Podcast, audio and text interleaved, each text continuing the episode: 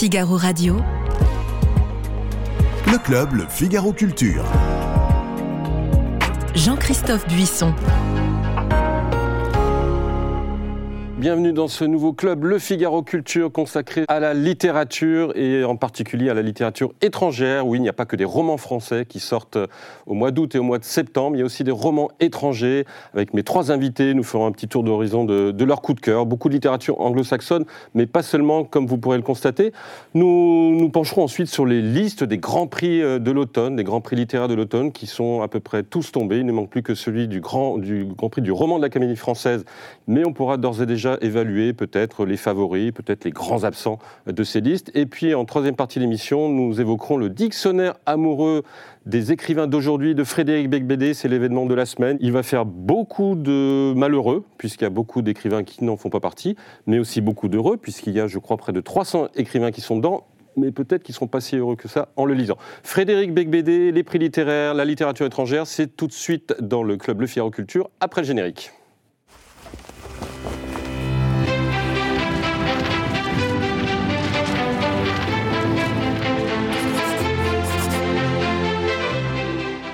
Nicolas Nguemout, vous êtes rédacteur en chef adjoint des pages culture du Figaro Magazine et vous tenez aussi une chronique euh, très insolente. Nous vivons une époque formidable dont la plupart des textes ont été rassemblés dans un livre publié aux éditions Séguier. Mohamed Essaoui, vous êtes journaliste au Figaro littéraire, vous êtes aussi écrivain, romancier, essayiste. Les Funambules, c'est votre dernier roman paru il y a quelques mois en édition de poche euh, chez Folio. Mais dans quelques semaines paraîtra votre dictionnaire amoureux d'Albert Camus aux éditions Plomb. On lira ça avec euh, beaucoup d'intérêt. On a hâte de vous lire.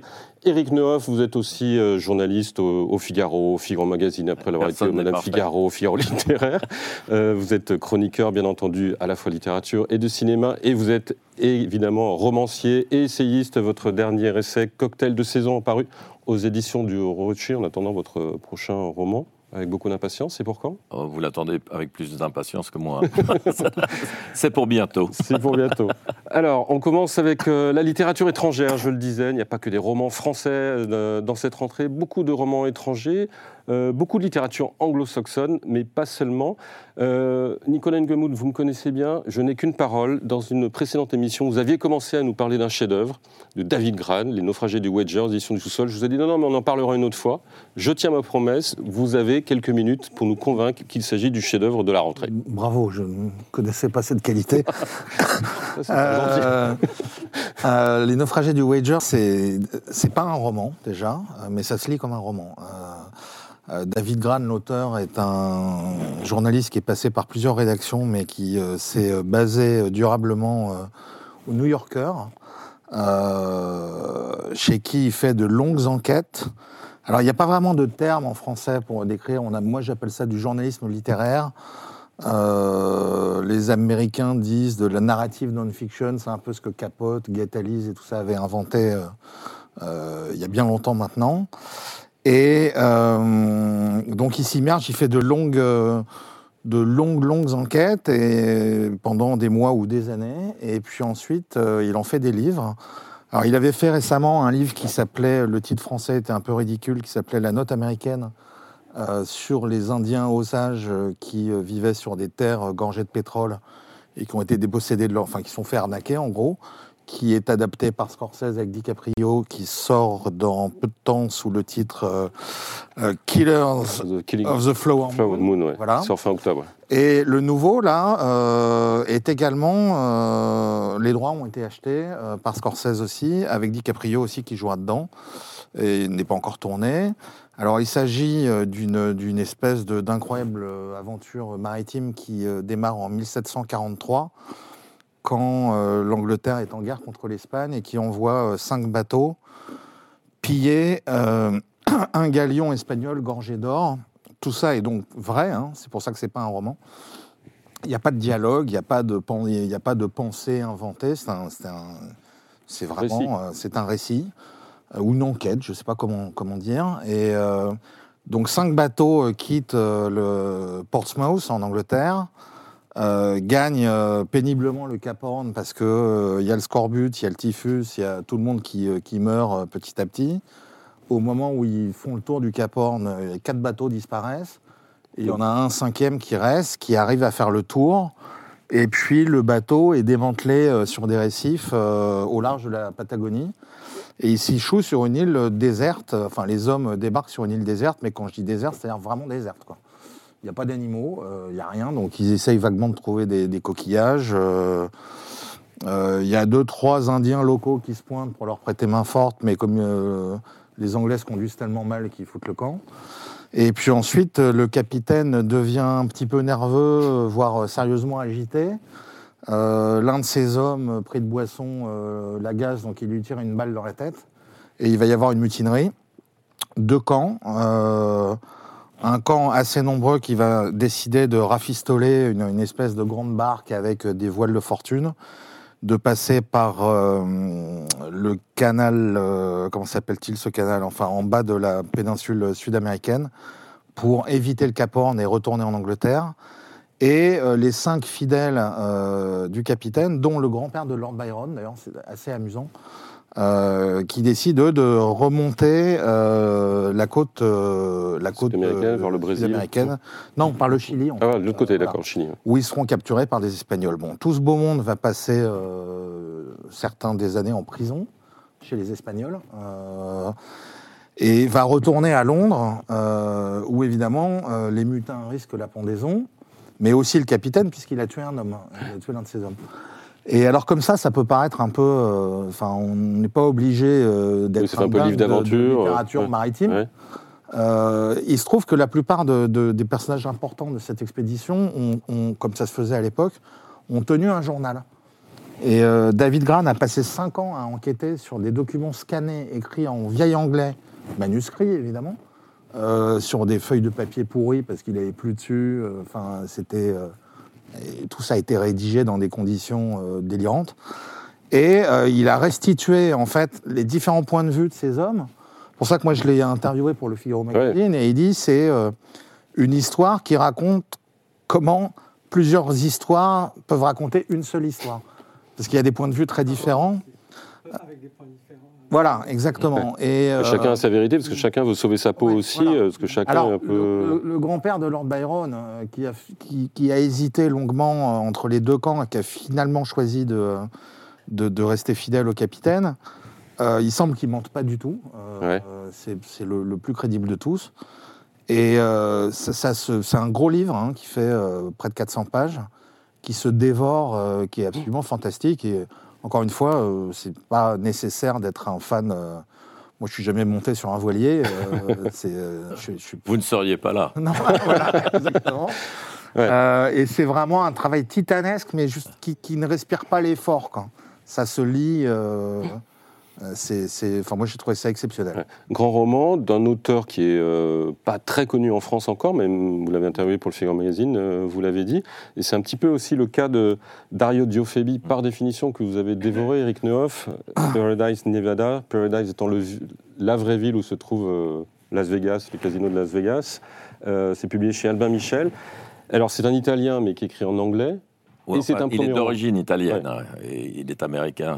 Il est le nom est, est trompeur. Et c'est un premier roman, et c'est ça qui est complètement hallucinant, parce que quand, quand on voit les premiers romans qui sortent à cette rentrée euh, côté français, là, c'est un livre qui fait 600 pages, même plus peut-être, qui se passe à Las Vegas dans l'univers du jeu, avec plusieurs personnages euh, princi- principaux, dont le héros est un champion de poker en ligne qui a abandonné euh, l'ordinateur parce que apparemment le gouvernement a mis la main sur tous ces jeux-là et il va jouer en, en physique à Las Vegas. En présentiel. En présentiel, comme on dit maintenant.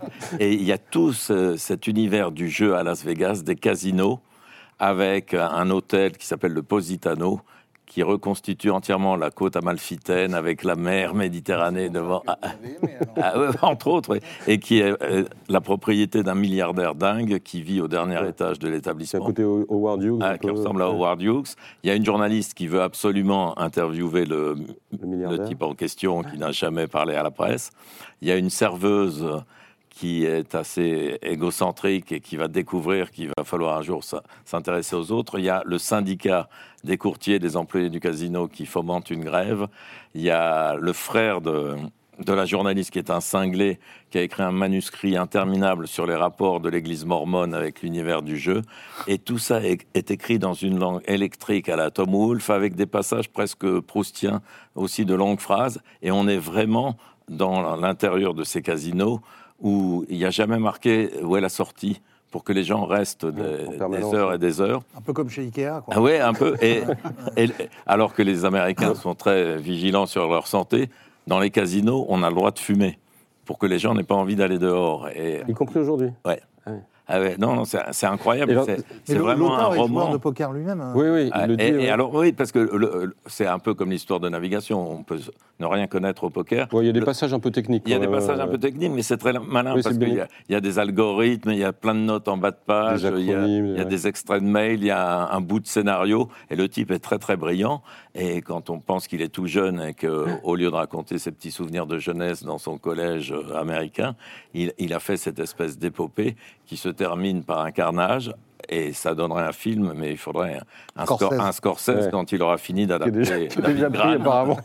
Et c'est vraiment une révélation, ça. Pourquoi ces sous-titrés, ce ne sont pas les gagnants qui ont bâti cette ville? Mais parce que l'argent vient des gens qui perdent à Las Vegas. Ah oui, les gagnants, voilà, ouais. ouais. Le casino gagne toujours. Dario Diofebi, Paradise Nevada, chez Albin Michel. On a parlé de deux inconnus ou pas très connus. Euh, vous, Mohamed, vous avez envie de nous parler d'auteurs confirmés, mais qui euh, tiennent toutes leurs promesses. En commençant peut-être par, euh, par Salman Rushdie. Bah, Salman Rushdie a double titre, parce que d'abord, on le retrouve, et ça, c'est quelque chose d'important, euh, vu Oui, qu'il a, On a failli le perdre, en effet. failli- il a failli mourir dans, dans, un assassinat, quoi. Tentative d'assassinat, ouais. Exactement. Il revient et c'est presque une, euh, une renaissance par l'écriture. Et en plus, il revient à ce qu'il aime faire, c'est-à-dire c'est un conte euh, à la fois euh, tiré de l'histoire, à la fois symbolique, allégorique.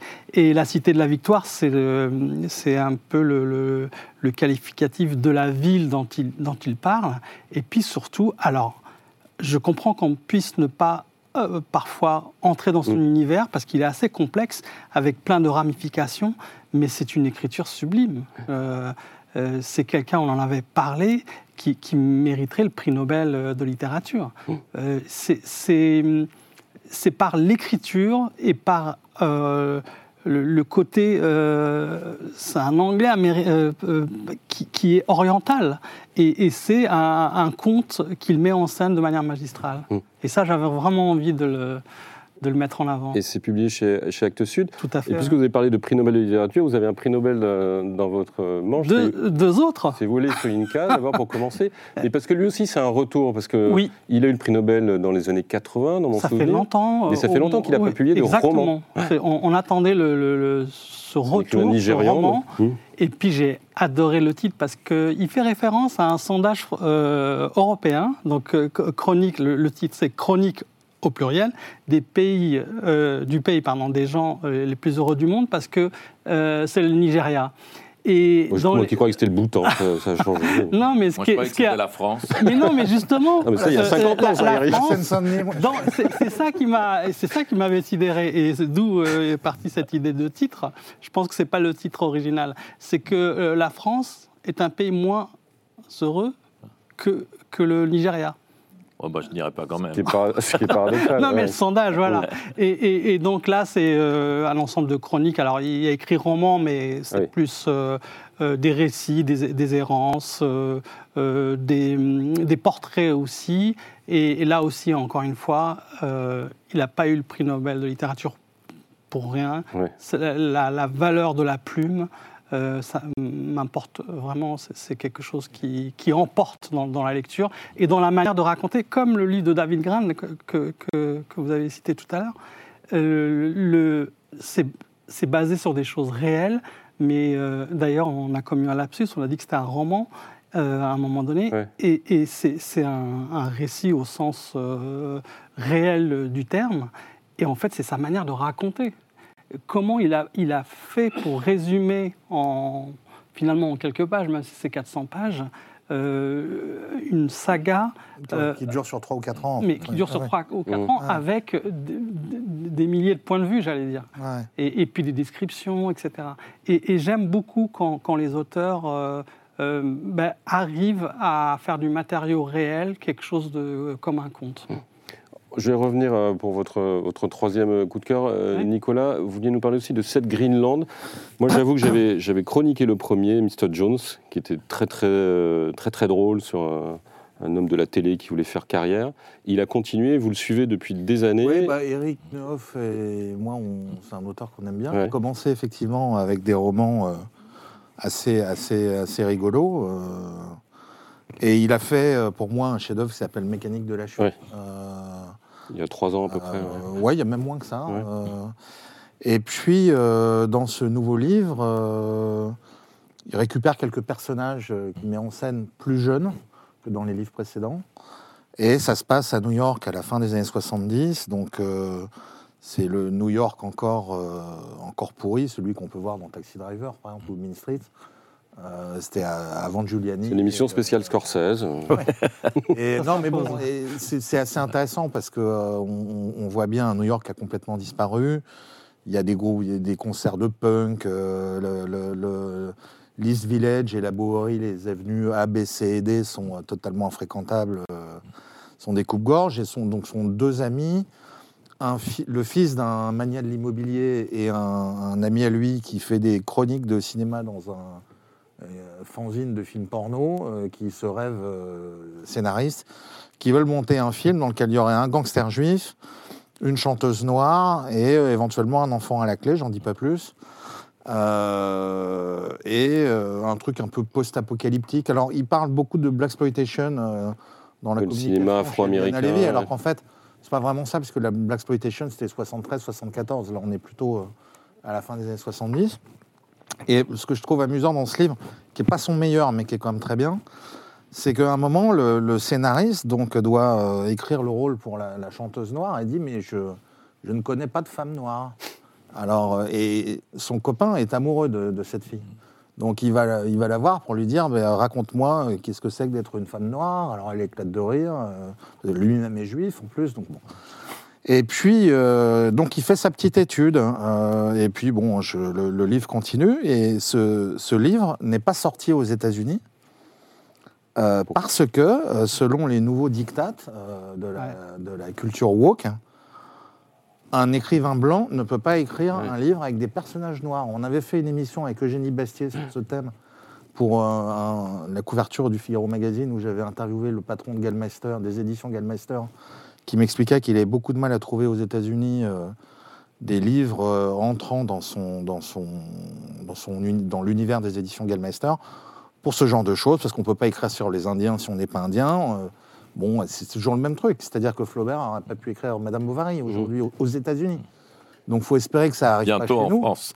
Voilà, mais en général, ça finit toujours par débarquer chez nous. Bah, ça l'est Mais- déjà, hein, avec la polémique autour de Kevin Lambert. Kevin Lambert, ouais. Ouais. ouais. Ça l'est déjà. hein. ouais. Euh, Mais là, c'est Kevin Lambert qui a pris les devants.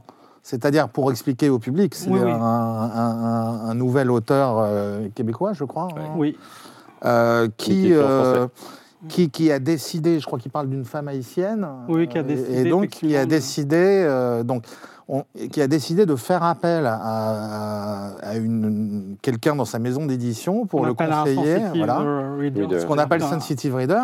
Ouais. Et ça, c'est encore plus grave. C'est-à-dire que si les auteurs prennent les devants et s'autocensurent eux-mêmes, là, on devient fou. Quoi. Euh, mais là, le, et Seth Greenland, alors évidemment, c'est pas James Ellroy ou Bret Easton Ellis Mm. qui, eux, peuvent encore faire ce qu'ils veulent. Mais lui, le livre n'est pas sorti aux États-Unis. Et d'ailleurs, pour l'instant, il n'est même pas traduit ailleurs qu'en France. Donc, plan américain aux éditions euh, Ouais. Liana Levy, vous conseillez aussi, Eric? Ah oui, oui. Ouais. Euh, ça n'est pas son meilleur livre, mais c'est très amusant, très décontracté, et puis ça recrée bien la période new-yorkaise où c'était encore le- bordel dans cette ville, qui était un peu crasseuse et où il y avait une liberté qui régnait, qui est en train de disparaître petit à petit. Et pour rebondir sur ce que disait Nicolas, j'ai lu le, le très bon roman de Joyce Maynard, là, qui Mhm. avait été à 18 ans la compagne de, de Salinger, qui s'appelle L'Hôtel des Oiseaux, qui se passe en, Philippe Ray, non? Ouais, Ouais. en, en Amérique centrale, c'est euh, une femme américaine qui vient s'installer là, qui va hériter d'un hôtel.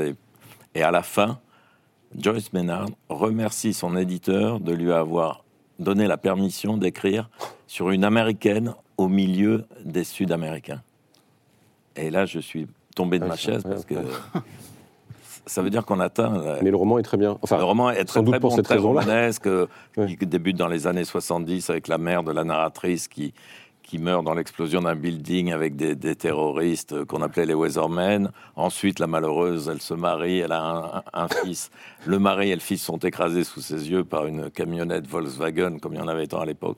Et elle hésite entre se jeter du haut du Golden Gate ou prendre un, autocar pour nulle part qui l'amènera dans la fameuse ville euh, sud-américaine où elle rencontrera cette propriétaire de l'hôtel et où elle vivra par la suite. Et Joyce Maynard, qui est quand même une fille qui n'est pas Trumpiste du tout, puisque elle avait dit dans une interview c'est une parole de femme, donc elle dit la vérité à propos de Mia. Farrow. Et là, elle est quand même obligée de dire merci, monsieur l'éditeur, de m'avoir laissé Ouais, non, mais écrire là, ce que je voulais. C'est quand même, Alors, quand même donc, dramatique. hein. Et, à ce propos, le, le Woody Allen, euh, qui publie un Fran- justement en France en ce moment, son livre qui sort en France en ce moment, est sorti aux États-Unis ou il ne peut Oui, pas oui, sortir? c'est sorti aux. États-Unis. C'est c'est un recueil de nouvelles du New Yorker qui sont inégales. La première est très longue et très marrante. C'est une espèce d'autoportrait d'un comique américain. Il y a plein de trucs euh, un, un petit peu démodés. C'est l'humour euh, qu'on voyait dans les, dans les films, un peu à la René Clair, si, si j'avais un million. Mais surtout, on s'aperçoit que le dernier texte paru dans le New Yorker date de 2012. Et ensuite, ce magazine n'a plus jamais rien demandé à Woody Allen, comme si son talent s'était Mm. soudain Évaporé. Et ça, c'est quand même très, très Et inquiétant. il faut, rappeler quand même qu'il a été innocenté. Oui, oui. Mm. euh, c'est- Mais quand même, il y a un petit malaise. En tout cas, la littérature anglo-saxonne euh, semble un peu être euh, perturbée par toutes ces, toutes ces affaires. Est-ce que c'est le cas d'un d'un Mario Vargas Llosa, euh, Mohamed Issaoui C'est un homme libre, en tout cas, qui écrit ce qu'il veut. Bravo. Et plus on est connu, plus on est libre. Parce que James. Ellroy n'a pas ce genre de problème. Non. Alors que dans ses livres, il parle Ouais. de bougnoul, de nègre, de, de Oui, mais youpin, j'ai- de j'ai chintoc, peur, euh, euh, j'ai peur que ça les atteigne assez vite, parce que le- Même- là, ça même- prend, oui, ça prend une tendance euh, très forte quand même. Euh, et le pire, c'est que les auteurs eux-mêmes euh, s'autocensurent Ouais, pour éviter. Ils prennent les devants. Voilà, Ouais. donc euh, et les éditeurs aussi, donc on n'en sort pas. C'est pour ça que ton Salman Rushdie n'aura jamais le prix Nobel, contrairement à ce que tu souhaites, parce qu'il n'est pas dans la norme. Ben, je- après, on n'est jamais à l'abri d'une bonne surprise. Mais... Bon, et Mario Vargas Llosa alors? Alors Marias- euh, Mario Vargas Llosa euh, se prend dans, dans ce petit inédit, hein, de vraiment euh, peu de pages, euh, qui s'appelle Les Vents. aux éditions euh, de Lerne. Voilà, aux éditions de que- une belle euh, maison. Euh, il se prend pour Modiano. Euh, il retourne à Madrid dans un quartier qu'il connaissait, il ne reconnaît plus rien. Et donc, euh, j'adore les, les, les courts récits d'errance. Évidemment, c'est un prétexte à replonger euh, dans le passé, à, à dire quelques pensées. D'où. C'est le euh, cas du nouveau Modiano d'ailleurs. euh, oui, exactement. sort bientôt. La, la danseuse, je crois. euh, Très beau livre. euh, ouais, euh, le, le 5 octobre euh, chez Gallimard. Et c'est le cas de Mark Green, euh, Réel Ma- Madrid, qui raconte Oui, le Madrid des années exactement. 70 aussi, Voilà, qui qui est remarquable. sorti, ouais, ouais. Et, et voilà, donc c'est.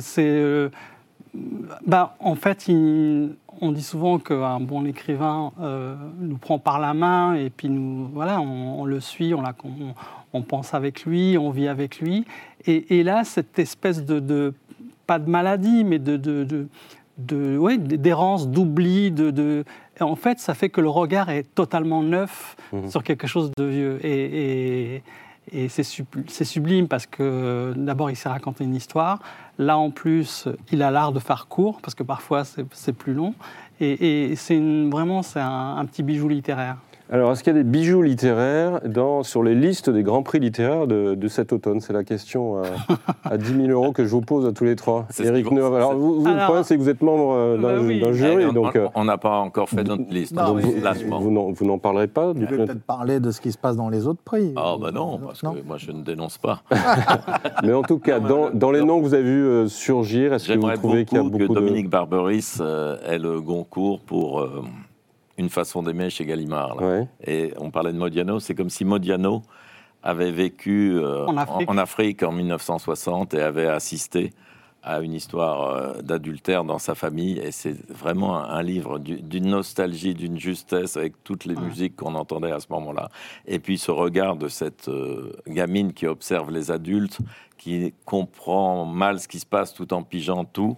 Et c'est un, un livre magnifique que Gallimard ne soutient pas assez parce que il y a d'autres euh, livres que les éditeurs trouvent plus importants, mais c'est vraiment un très très beau livre, et le meilleur livre de l'auteur.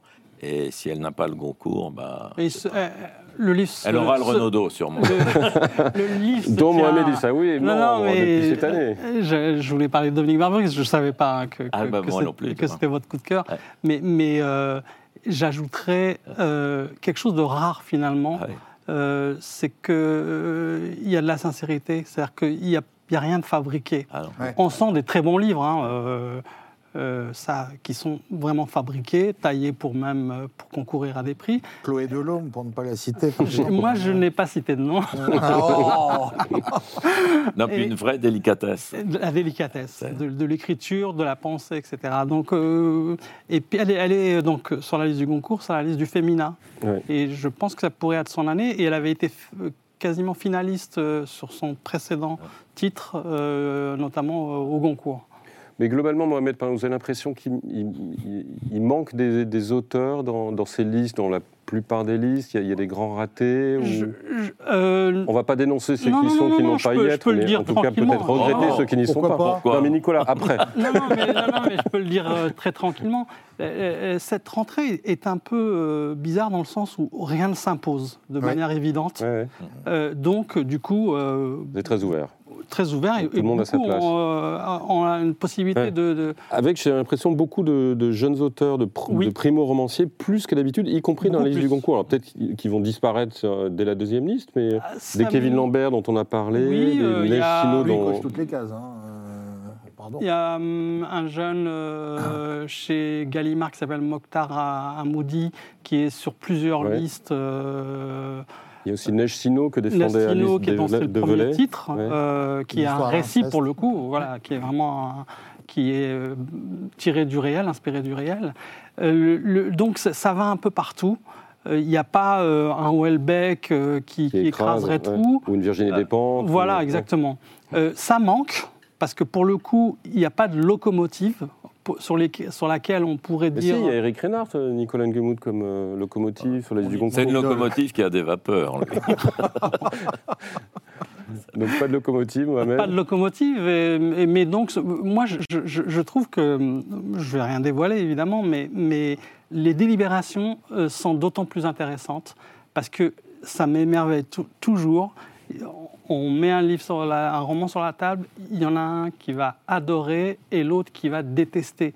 Et, et pour se mettre d'accord sur 15 titres, c'est Ouais. pas rien n'empêche. Eric Noff, Ricane, parce que ça fait longtemps qu'il est membre du jury On interallié. Mohamed, c'est sa première année. alors, il commet des erreurs de débutant, il lit les livres, il écoute les autres.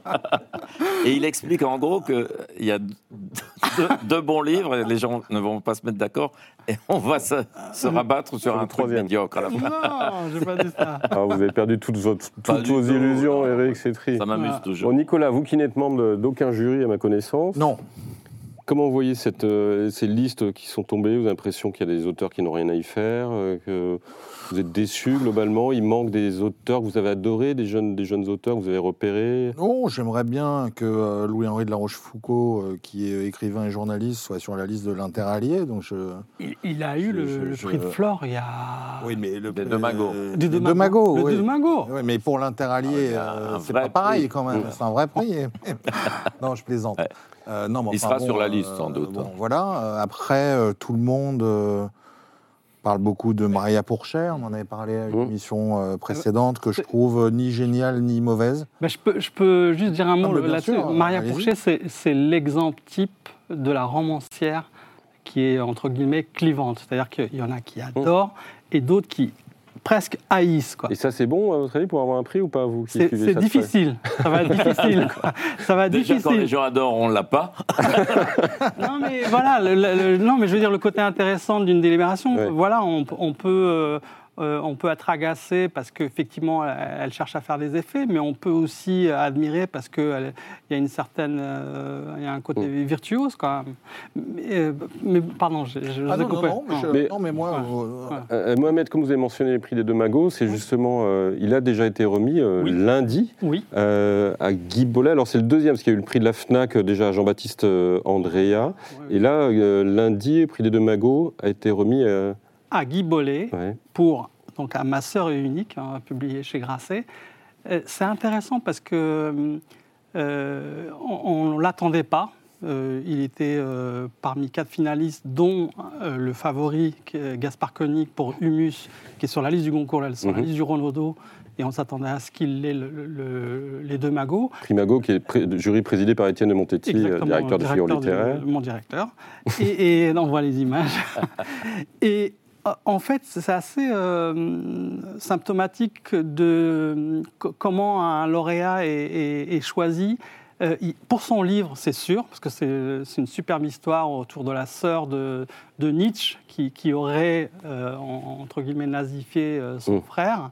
euh, qui, donc il y a une planche Elisabeth historique. Förster-Nietzsche. oui. Voilà, mais aussi, et je pense que les jurés ont été sensibles au profil de l'auteur, qui est un homme assez extraordinaire, qui a été euh, cracheur de feu, funambule, et qui, et qui est sympathique. Et ben, je pense que ça peut aider. Voilà. Voilà, vous savez ce qu'il vous reste à faire si vous voulez donc écrire un livre. Donc c'est Vous publié. allez euh, devant le parvis à Beaubourg et vous crachez du feu. Et, et- et hier, à la remise du prix, s'est passé une chose Avant-hier, drôle, c'est que ouais. euh, avant-hier, pardon, euh, Brigitte Fosset était là et on lui a demandé de lire le début du livre. Oui. Et au bout d'un moment, elle s'est arrêtée. Elle a dit mais il n'y a pas de ponctuation. C'était un Alors qu'il y piège. a 500 pages. là.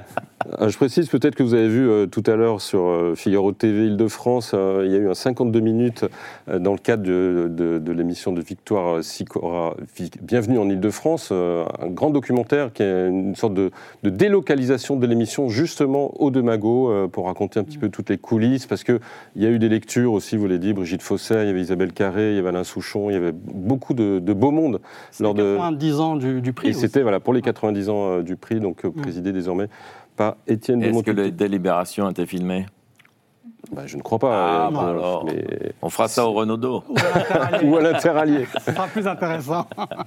Allez, je vous propose de passer à, à quelqu'un qui a été primé euh, dans son passé, qui le sera peut-être, peut-être pas pour ce livre, mais plus tard, qui n'est autre que Frédéric Becbédé, notre bien-aimé chroniqueur au Figaro Magazine. Nicolas, c'est vous qui gérez l'animal toutes les semaines pour le Figaro Magazine. Et il a décidé de se faire de nouveaux ennemis en publiant un dictionnaire amoureux des écrivains d'aujourd'hui euh, aux éditions Plomb. Euh, pourquoi des nouveaux ennemis? Parce qu'évidemment, tous ceux qui ne sont pas dedans ne sont pas contents, et puis ceux qui sont dedans ne sont pas forcément euh, contents, même si, en le lisant, j'ai l'impression qu'il est quand même un petit peu moins sévère que dans certaines de ses chroniques du Figaro Magazine. Nicolas, vu vous qui le lisez euh, en détail toutes les semaines, vous avez eu ce, ce sentiment aussi? euh, Ah oui, oui, oui, oui. Il est nettement moins féroce que. euh, D'abord, c'est pas un livre, enfin, c'est pas un dictionnaire critique. hein. Il fait des. des- des- il y a 200, 281 euh, Ouais. auteurs. Bon, s'il y avait 281 auteurs géniaux, ça se saurait. Euh, mais le livre s'appelle Dictionnaire amoureux, donc évidemment, il va pas leur taper dessus. Euh, c'est plutôt, moi, je trouve, des, des- des- des petits portraits assez bien faits dans lesquels il évoque le style, euh, les qualités et parfois euh, les défauts aussi des auteurs, mais sans être euh, méchant comme il peut l'être dans les pages du Figaro Magazine. Euh, c'est assez étonnant d'ailleurs de sa part parce qu'on n'est pas euh, habitué à tant de, à tant de douceur. Mais, euh, mais c'est un travail colossal, c'est amusant parce que tout le monde pense que Bec BD passe son temps à faire la fête.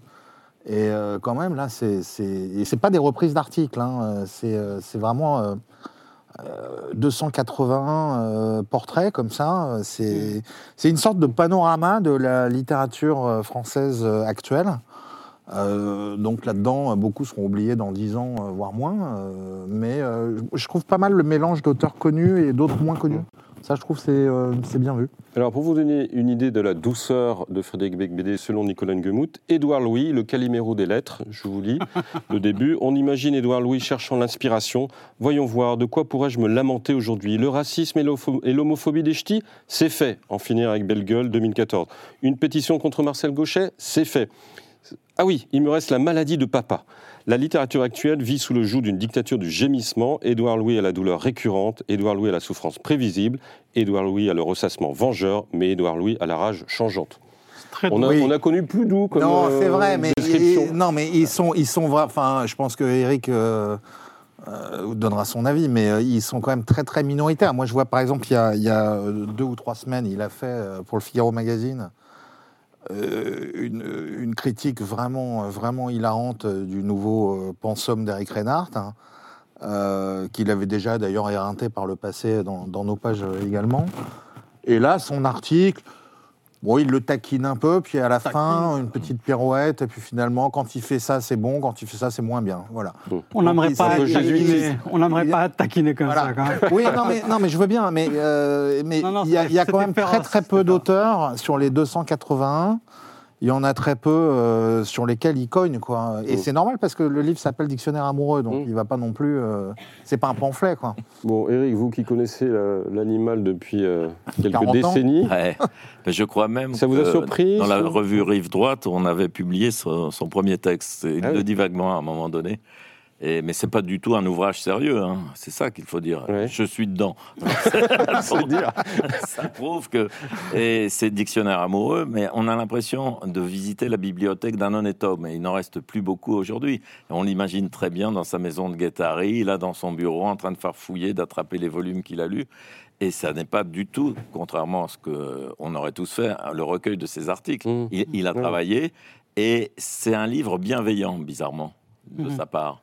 Parce que il aime par-dessus tout la littérature, Frédéric, et ça se sent là-dedans. Il y a deux, trois égratignures, euh, celle Oui, que- mais même chez Annie Arnaud, il va trouver de la littérature. ouais, ça euh, c'est c'est curieux. ouais. Mais- Ne vous énervez pas, Nicolas. non, non, non, mais ça m'a agacé aussi par moments. Ouais. Mais même quand Ça il vous a du- surpris Euh, De sa part? Ben, un petit peu, oui, mais c'est peut-être euh, la collection qui veut ça. Mais il, il est bon même quand il euh, dit du bien, c'est ça qui est étonnant chez lui.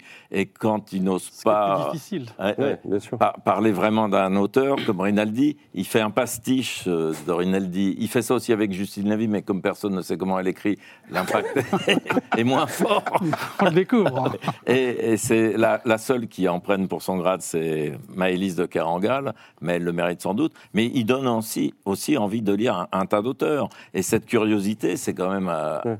assez Mais peu vous, par exemple, qui, alors, qui suivez peut-être de moins Ouais. près que lui la littérature française, parce que je rappelle vous avez surtout une chronique Affaires étrangères dans Figaro littéraire. Mm. Il y a des autres- interalliés, donc Ouais. il- Oui, c'est vrai. il- J'ai mis il- 20 Oui, mais il ne lit pas, il a dit. Donc, Euh, vous avez découvert des auteurs. euh, vous avez eu envie de lire des auteurs en, en lisant Bec BD que vous ne connaissiez pas ou dont, sur lesquels vous aviez euh, des a priori peut-être? Euh, non, parce que je les connaissais tous, hélas. Ah oui. Ouais, ça- Ah oui. euh, Il n'y en a que 280. Alors, comme je suis plus âgé que Frédéric, Quand même. je voyais de qui il s'agissait. Mais euh, est-ce que vous avez des articles qui, vont, enfin, qui, vous ont, qui ont modifié votre point de vue sur certains écrivains?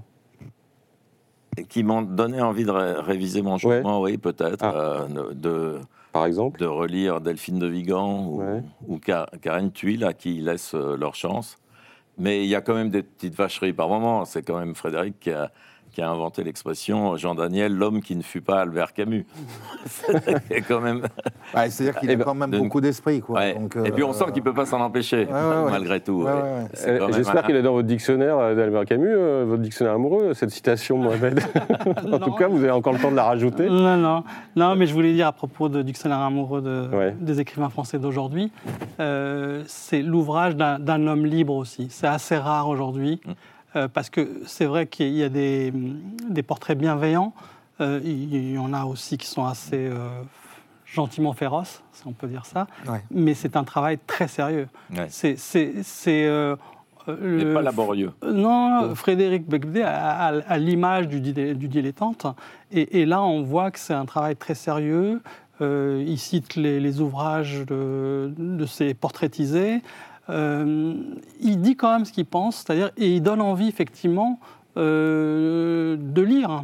Et, et- et puis même, euh, quand, il, quand il est vache, si je peux me Mhm. permettre l'expression, il argumente.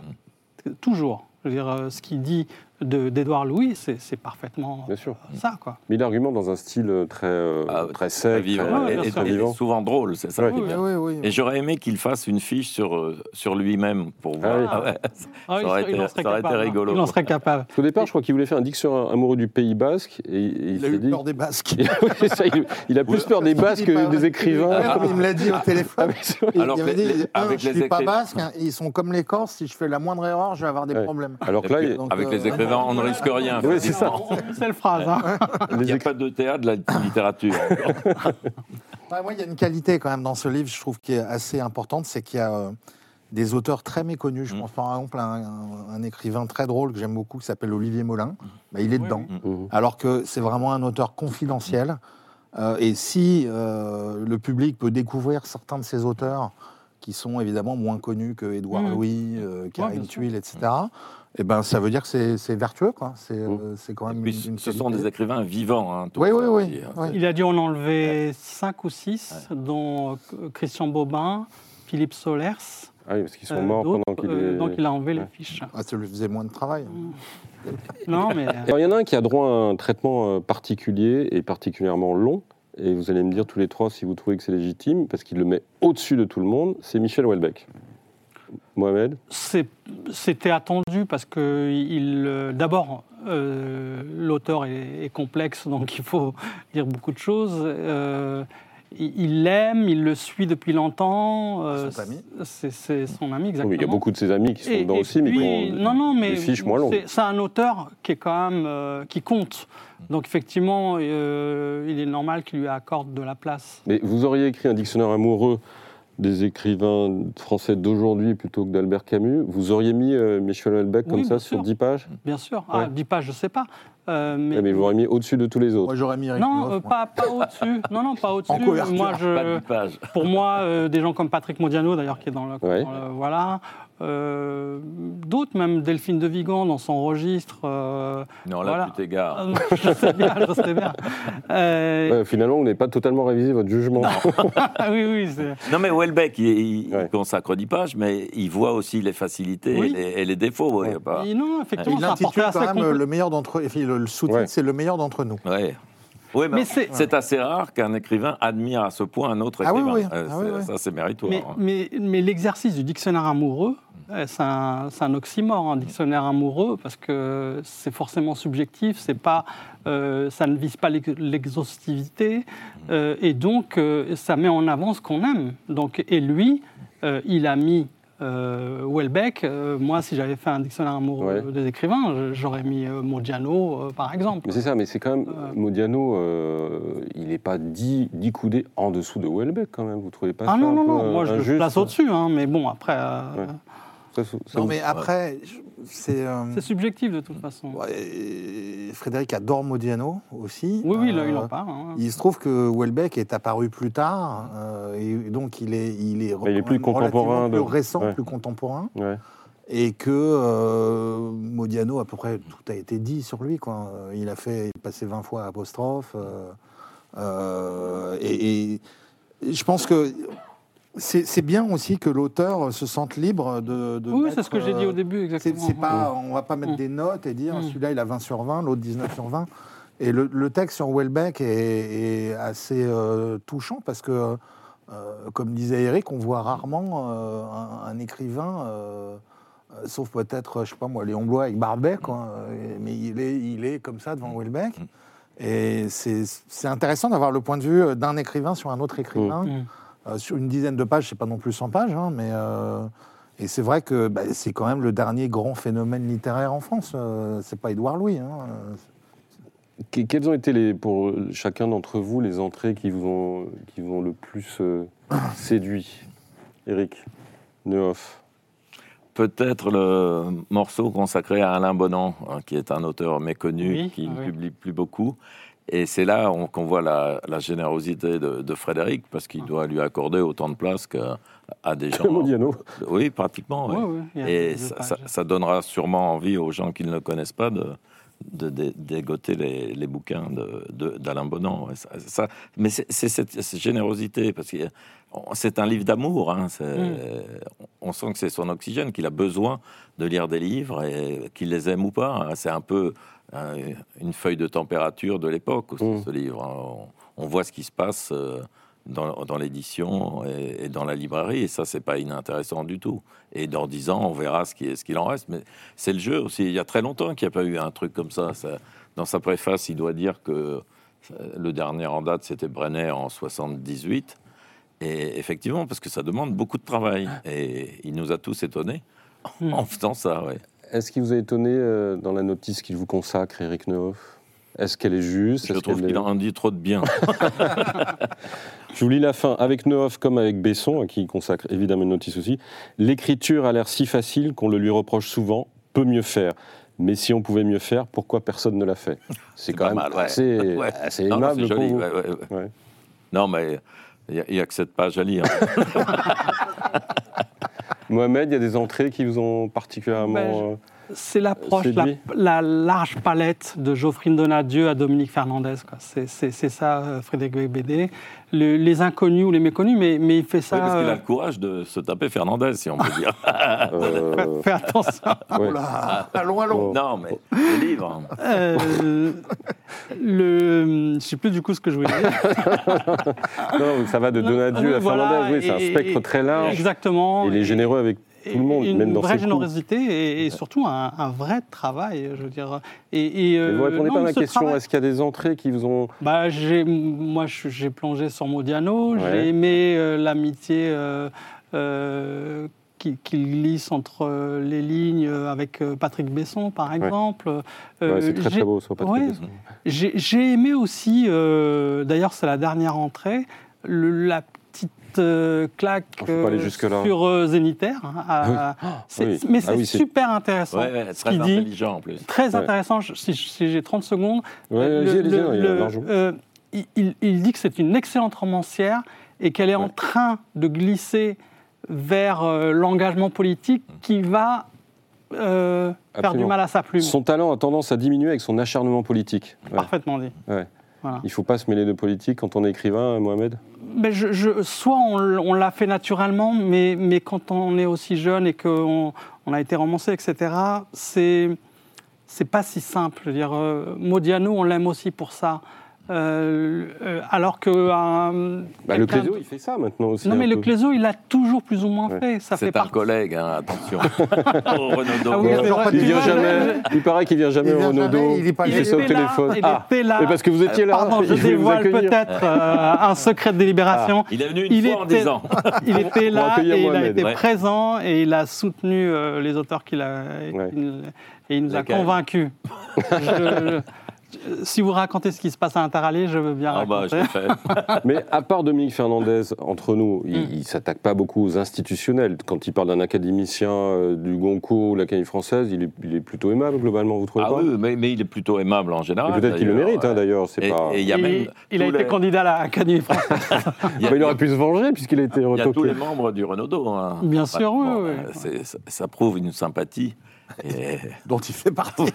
bah oui, mais il faut le rappeler. Ouais, c'est vrai. Tiens, à propos de l'Académie française, euh, Oui. Mohamed, je crois qu'en ce moment, ils, ils ont le, le- la liste du Grand Prix du roman de l'Académie française à sortir doivent- demain, mais ils ont un autre sujet. Vous avez des informations sur le- la succession d'Hélène Carrère Alors, il y a une très grosse bagarre, un duel fratricide pour le poste de secrétaire perpétuel, donc Ouais. euh, la succession d'Hélène Carrère d'Ancos, entre Amine Malouf et Jean-Christophe Ruffin, deux amis de longue date. Ah oui, Normalement, Ah oui, ça devait des amis de jouer 30 ans, comme on dit. déjà amis de ça finit 30 toujours ans, mal ces histoires. Une, une trentaine d'années. Non, mais surtout, ça devait normalement aller sur des roulettes avec euh, la seule candidature au, candidature au début de- d'Amine Malouf ouais. consensus, etc. Et puis Jean-Christophe Ruffin, et je trouve que c'est un acte euh, courageux de sa part. Il a décidé, euh, alors que voilà, on a cherché quand même un peu à, le salir, de se porter candidat pour qu'il y ait une vraie démocratie et que les immortels euh, choisissent au moins entre deux candidats et pas que ce soit une élection euh, avec un seul candidat. Ouais. C'est plus une élection. qui fait un peu euh, Voilà. Albanie, années Et 70. c'est très ouais. intéressant ce qui Ouais. se passe parce que. Et alors Mais il y a des enjeux autres que. Parce qu'ils ne sont pas très différents l'un de l'autre dans leur Non, euh, il- acception générale de l'académie, de la langue non, euh, a- après, c'est une euh, charge qui est très lourde. Ouais. dire, Carrère-Nanco, Y compris administrative. ouais. oui, bien sûr, Ouais. Administrative, plein, politique. ouais. Elle était à temps plein, Ouais. tous les mercredis Ça veut dire qu'on n'écrit plus de romans pendant des années. euh, Justement, enfin, c'est ce que. Ah bah, il y en me- a qui devraient le faire. hein. non, non, mais, mais, mais cette charge-là, euh, un académicien me l'a dit, ça coûte 2-3 romans euh, Ah dans une vie. Oui, parce que tu es le dixième personnage de l'État. Alors, Ah oui rétrogradé à la 24e place. Pourquoi?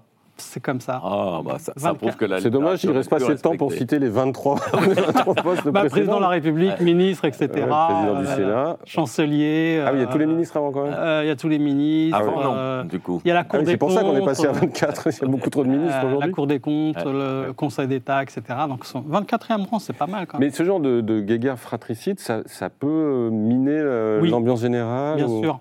Oui, parce que des clans, oui, parce que des clans peuvent se former. Et puis après, un peu ce qui s'est passé avec l'Académie Goncourt, où euh, il y a eu blocage d'ailleurs, 5 d'un côté, 5 Ça de a l'autre. fini par Christine Angot. Alors merci. Euh, oui, par l'accueil de Christine Angot, par euh, un, un choix qui a été euh, discuté, etc. Donc, euh, mais bon, le- le- peut-être que contrairement à l'Académie Goncourt, l'Académie française, euh, ça fait quatre siècles que ça fonctionne.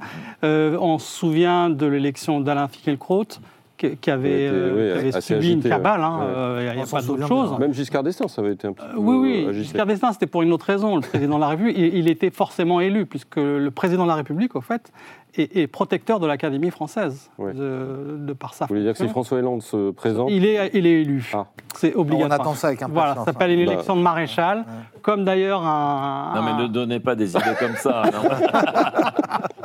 Louis va se présenter, il va être élu.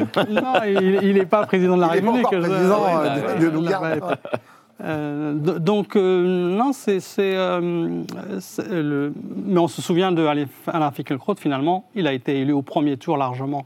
Donc après, on oublie les crises. Mais il ne faut pas que ça gâche le fonctionnement. Et surtout, la mort de- de- d'Hélène a, a montré un vide juridique, c'est-à-dire que rien n'était prévu pour la remplacer.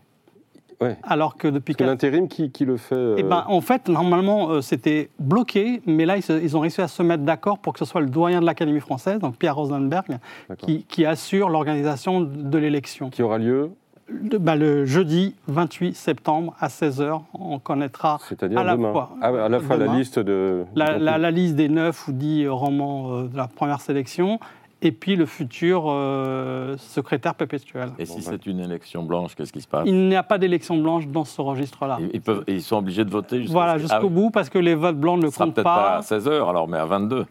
Écoute, on verra. Bon, bah, demain, tous à vos postes pour Ouais. savoir qui, qui sera le successeur d'Hélène Ah oui, c'est c'est mieux que le- la Coupe du Monde de rugby.